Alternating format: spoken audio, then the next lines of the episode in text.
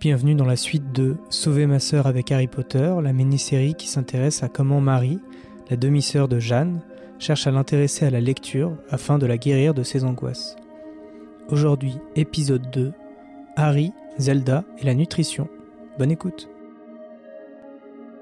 Est-ce que tu crois au niveau, qu'au niveau de l'objet en lui-même, le fait que ça soit tes livres, ça ait pu avoir un impact quelconque? Oui, c'est possible.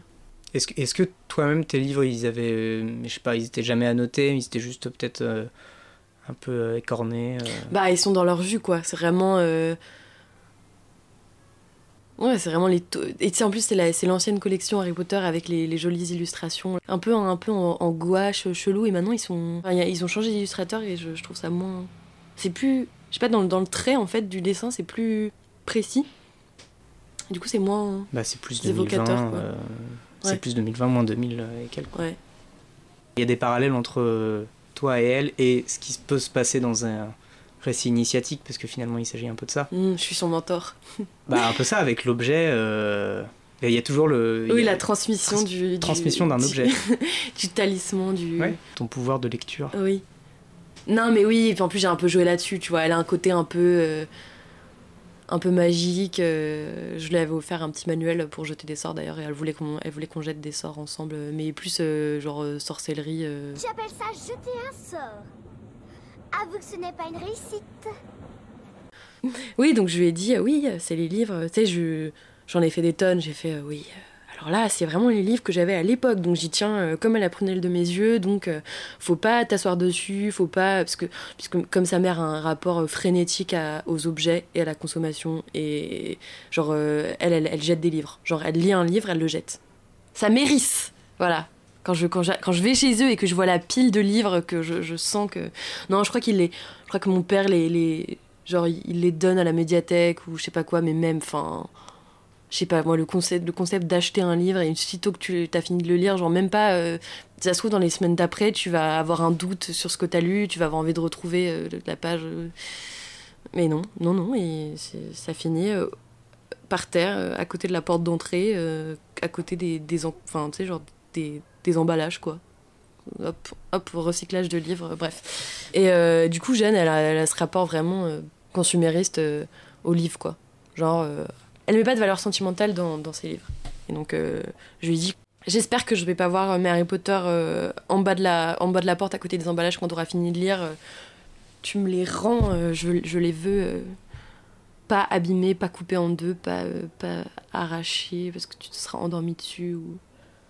Mais c'est vrai que comme euh, je suis sa, grande sœur et je vois bien que je vois bien à chaque fois que je viens, elle est tout le temps à me faire des câlins. euh, on est très, on est très tactile quoi. Alors que moi je suis pas très, pas quelqu'un de très tactile, mais avec elle, je sens qu'elle a besoin de, d'être proche de moi parce que je suis pas là, je suis pas là tout le temps à la maison. Et effectivement, par, par ces, ces livres que je lui lègue, il y a peut-être un truc de, de tactile quoi à distance, enfin le fait de, de, parcourir les mêmes pages que j'ai parcouru presque à son âge en fait, puisque j'ai commencé à, j'ai commencé à 8 ans et là elle a 9 ans. Mais à, à faire à suivre, hein, parce que là c'est quand même très prématuré euh, tout ça. hein. Je, m'emballe et si ça se trouve, euh, la semaine prochaine, euh, elle, aura, elle aura abandonné euh, l'entreprise pour euh, se passionner pour, euh, je sais pas, le ukulélé. Et c'était la première fois qu'elle se prenait une passion vraiment pour un livre. Il n'y avait pas eu d'autres trucs avant. euh, Bah j'ai l'impression de passion parce que elle me je lui disais mais, Jeanne c'est vraiment très dommage que tu lises pas quand même parce que c'est c'est c'est incroyable de lire c'est c'est il y a rien de mieux pour euh, pour se sentir bien pour euh, oublier et elle me disait mais non mais si je lis je lis je lis Agatha Christie je lis Hercule Poirot et tout mais je lui ai expliqué que elle- aurait pas la même relation avec les personnages d'Harry Potter qu'avec Hercule Poirot quoi. Hercule Poirot il, il est sympa et t'aimes bien le retrouver et, c'est un, un vieux monsieur euh, c'est un personnage haut en couleur euh, et mais c'est pas pas la même chose quoi. Tu tu pas un lien affectif à Hercule Poirot normalement. Enfin c'est une enquête quoi.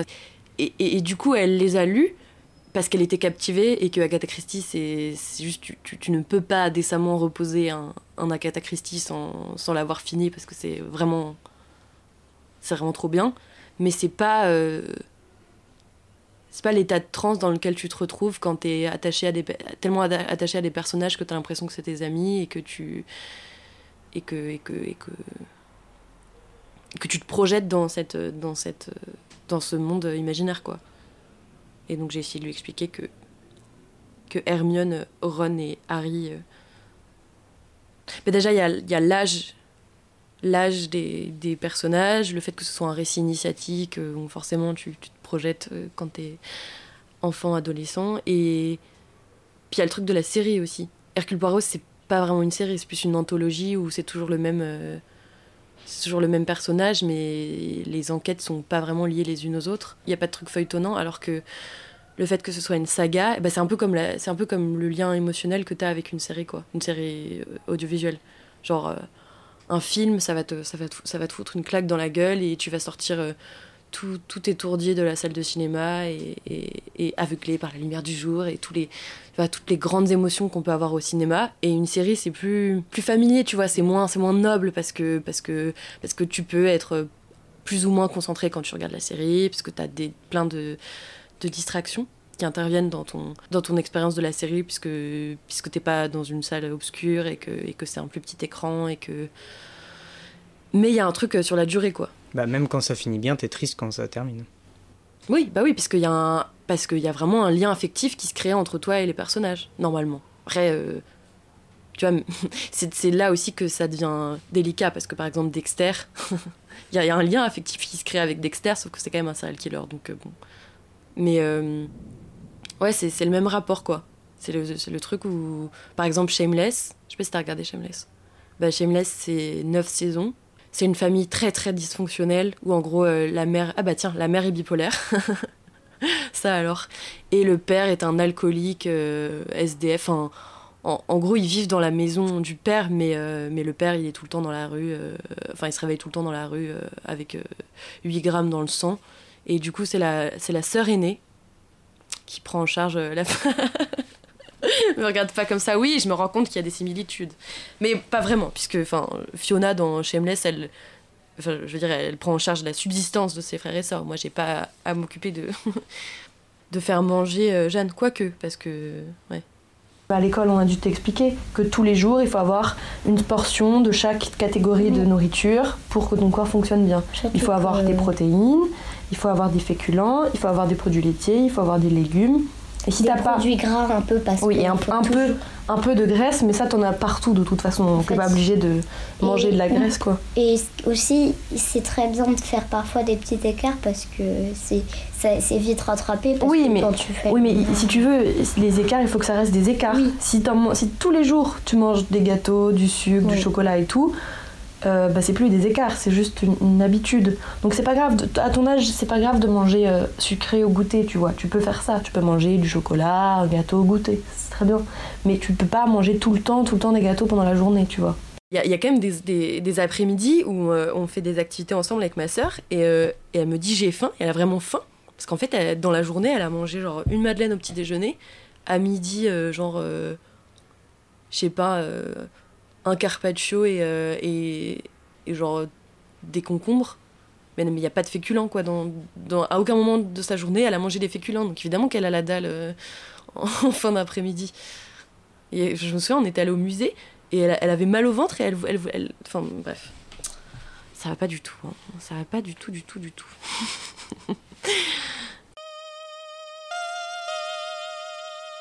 Et donc, euh, et donc dans Shameless, t'as les, les plus jeunes de la, de la fratrie, ils ont euh, genre 8, 8 ans au début de la série, et à la fin de la série, bah, c'est des adultes.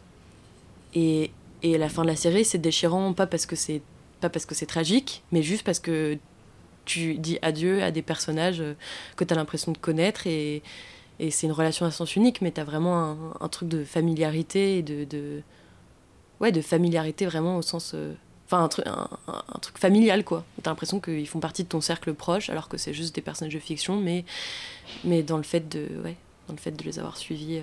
Ça a accompagné ton imaginaire aussi euh, pendant toute ton adolescence. Euh, Harry Potter, c'est depuis tes 9 ans jusqu'à maintenant, j'imagine bah, Peut-être moins maintenant. Mais... Bah pas vraiment parce qu'en fait, tu sais tous les, comment on dit, les Potterheads, c'est ça les fans hardcore d'Harry Potter, j'ai jamais vraiment été ça moi. Enfin Si, comme tout le monde, au collège, j'ai fait mon ouais j'ai fait mon test de maison et tout et j'allais sur Pottermore et et, et c'était marrant d'avoir d'avoir le collier, le retourne-temps là. Et, mais j'étais pas, enfin, je vivais pas. Je, tu vois, y a les vrais Potterheads, ils connaissent les sorts. Est-ce que c'est Harry Potter en fait qui m'a donné le goût de la fiction Je crois pas. Hein. Je crois que ça m'a donné le goût de la lecture, mais avant ça, si je dois remonter à. si tu dois faire une archéologie de mon enfance, je dirais que c'est Zelda.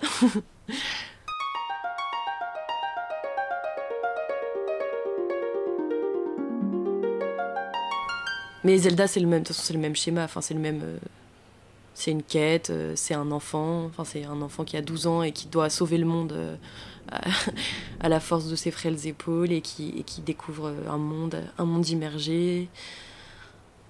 Des... Ouais, non, c'est exactement le même, même genre de récit. Mais, mais t'as réussi à léguer aussi à ta soeur mais oui, mais putain, mais c'est fou comme tout est relié. Mais j'ai commencé par ça en plus. Bah, en fait, oh, mais c'est fou, je m'en suis pas rendu compte. J'ai appliqué exactement le même parcours que, le mien, quoi. Moi, j'ai commencé par euh, découvrir Zelda euh, au-dessus de l'épaule de mon père parce qu'il jouait à Zelda, il était complètement nul en plus. Il, et, est toujours aussi nul, mon père, c'est trop bizarre parce que c'est lui qui m'a fait des enfin qui m'a qui m'a fait aimer les jeux vidéo parce que parce que c'était un gros geek genre qui s'achetait les consoles et tout euh, soi-disant pour le travail. Parce que il fait du enfin genre une, truc entre enfin il fait plus ou moins du graphisme de l'édition et du coup c'était un peu bref il voulait faire une collection de livres sur les jeux vidéo qu'il a jamais fait enfin bref. C'était toujours euh, sous prétexte de travail mais du coup il avait les consoles. Et moi euh, et moi j'ai regardé Zelda par-dessus son épaule, il a jamais dépassé euh, Zelda Wind Waker. Il y a un truc au début, c'est le premier donjon, en fait, c'est pas vraiment un donjon, mais en gros, euh, ta petite sœur se fait ta petite sœur se fait kidnapper. et tu. Putain, je viens de réaliser que, que, Zelda Wind Waker, la quête du jeu, c'est pas la princesse Zelda, c'est la petite sœur quand même. Il va sauver sa petite sœur, ouais. Alors que dans les autres Zelda, souvent, il va sauver Zelda, quoi. Ah oui, c'est la bonne pluie là. Tu veux qu'on ferme? La petite sœur se fait enlever par un oiseau euh, maléfique qui, euh, qui, rapporte la petite sœur à Ganondorf. Et, euh, après, tu, embarques sur un, un, vaisseau pirate pour, pour aller à la forteresse maudite, donc qui est la demeure de Ganondorf.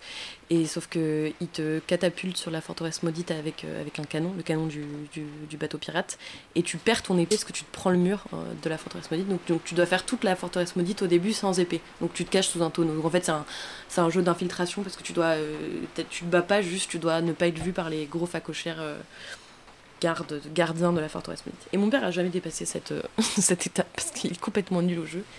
Mais bref. Mais c'est mon vrai, c'est mon vrai premier rapport à la fiction quoi.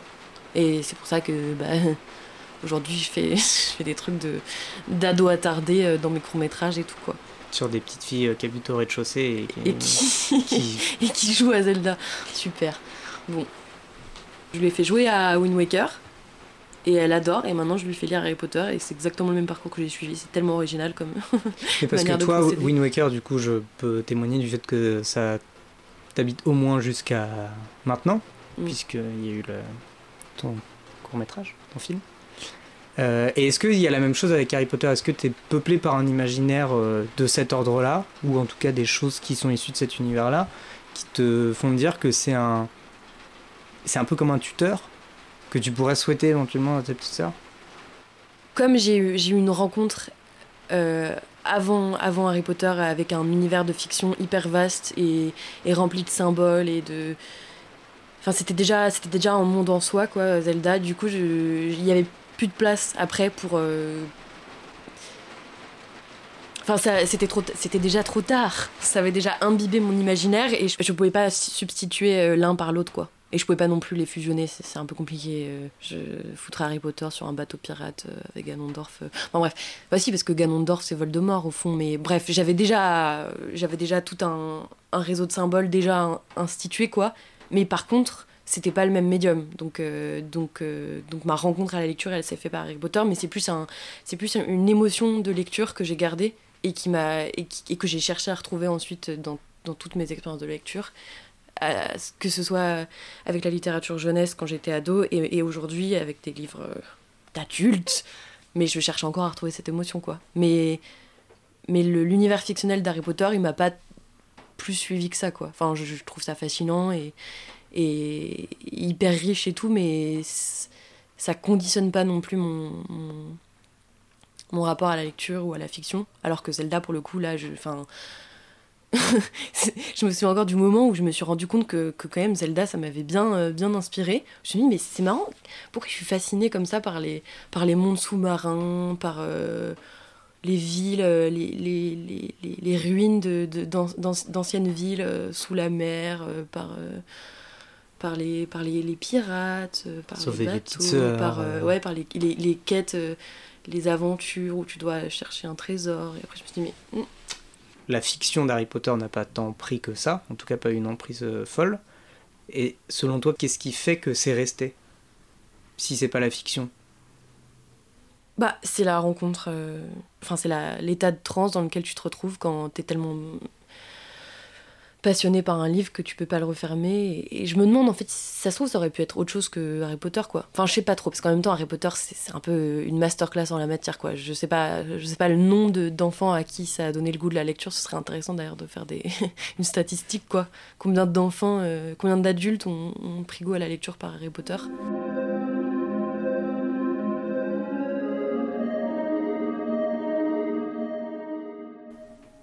En fait, le, jeu vidéo, c'est déjà tellement complet. Je veux dire, t'as as déjà as toutes les images, t'as la fiction, t'as as la musique, même t'as les sons, il y a tout quoi. Il y a déjà tout dedans. C'est comme un c'est comme un film, c'est comme une série augmentée où juste t'es tellement immergé dedans que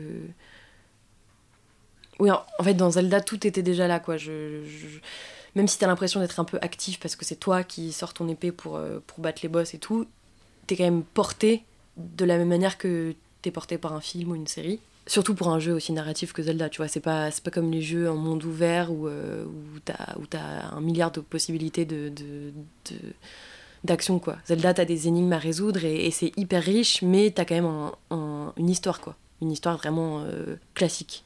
Alors que, ouais, Harry Potter, euh, y a plus de travail, quoi. Enfin, en même temps, mais c'est n'importe quoi ce que je dis, puisque tout est déjà tracé aussi dans Harry Potter. Mais je sais pas, t'as un truc de, de plus d'un truc de projection, quoi, que qui m'a fait découvrir ce. C'est plus ascétique, quoi, comme expérience. Enfin, Zelda, t'as un truc de. de, de, de, on t'en met plein les yeux, plein les oreilles, et t'es t'es en immersion totale dans un jeu. Alors que alors qu'Harry Potter, euh, t'as un livre sans images et, des, et, des, pavés plein de pages et tu dois juste euh, être en face à face avec ce, avec ce papier pendant des heures et des heures. Puis, puis c'est le truc de, de saga aussi. De bah, ce que je disais sur la série, quoi. Que ça m'a appris à, à, construire une relation avec un livre, genre euh, un truc de rendez-vous, quoi. Alors que Zelda, c'est plus un monde clos. Enfin, il n'y a pas vraiment de progression, quoi. Je veux dire, c'est toujours un héros qui, va sauver euh, sa sœur ou bien Zelda et il va toujours sauver. Euh, toujours retour à la case départ, quoi. Enfin, si, si, évidemment, il y a plein de. T'as une dramaturgie, enfin, t'as as un truc de. Mais c'est plus. Euh, c'est plus un cycle, quoi. Un cycle. Alors qu'Harry Potter, t'as un truc. T'as un mouvement qui est vraiment vers le bah, puis il y a le rythme des années scolaires, tout simplement, aussi, qui, euh, qui aide à s'identifier à ce truc-là, quoi. Ouais. Il y a les vacances scolaires, enfin, mmh. il y a aussi ça qui se développe. Et, et, même pour les gamins, il y a, Harry, il est même solitaire la plupart du temps pour les vacances de Noël. Mmh. Donc, un truc que très peu de gamins connaissent, mais même pour ceux qui pourraient connaître ça, euh, il y a une possibilité de s'identifier. Mmh. Si, si jamais ça venait à ne pas prendre, T'aurais quelle autre ressource pour la lecture Là, j'aurais l'air bien con, c'est genre après avoir euh, déblatéré pendant 3 heures de.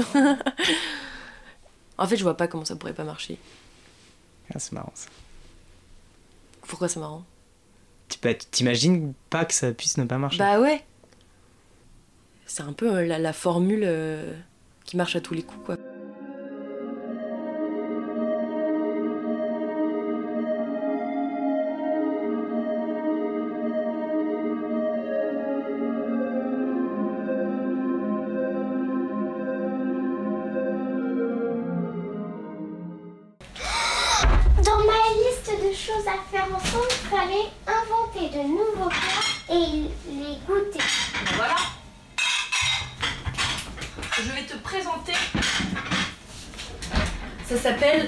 C'est un, goûter américain, tu vois, genre tous les petits américains prennent ça pour le goûter. Et même leur, euh, leur maman, elles leur font des sandwichs comme ça, elles le mettent dans, elles le mettent dans du papier, de du film alimentaire, elles le mettent dans leur sac à dos. Est-ce qu'on a le droit de prendre un verre de lait?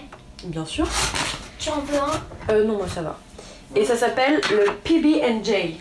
PB&J sandwich. Jane. PB, PB&J. PB and Jane sandwich. Mais c'est des tartines, pas des sandwichs. En gros, c'est en gros c'est le si si c'est un sandwich. En gros, c'est le c'est un sandwich sucré.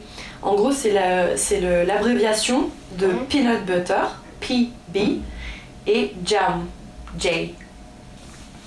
Euh, fais attention Et- parce et- que parfois ça grille trop et parfois ça grille pas assez. Ça va aller.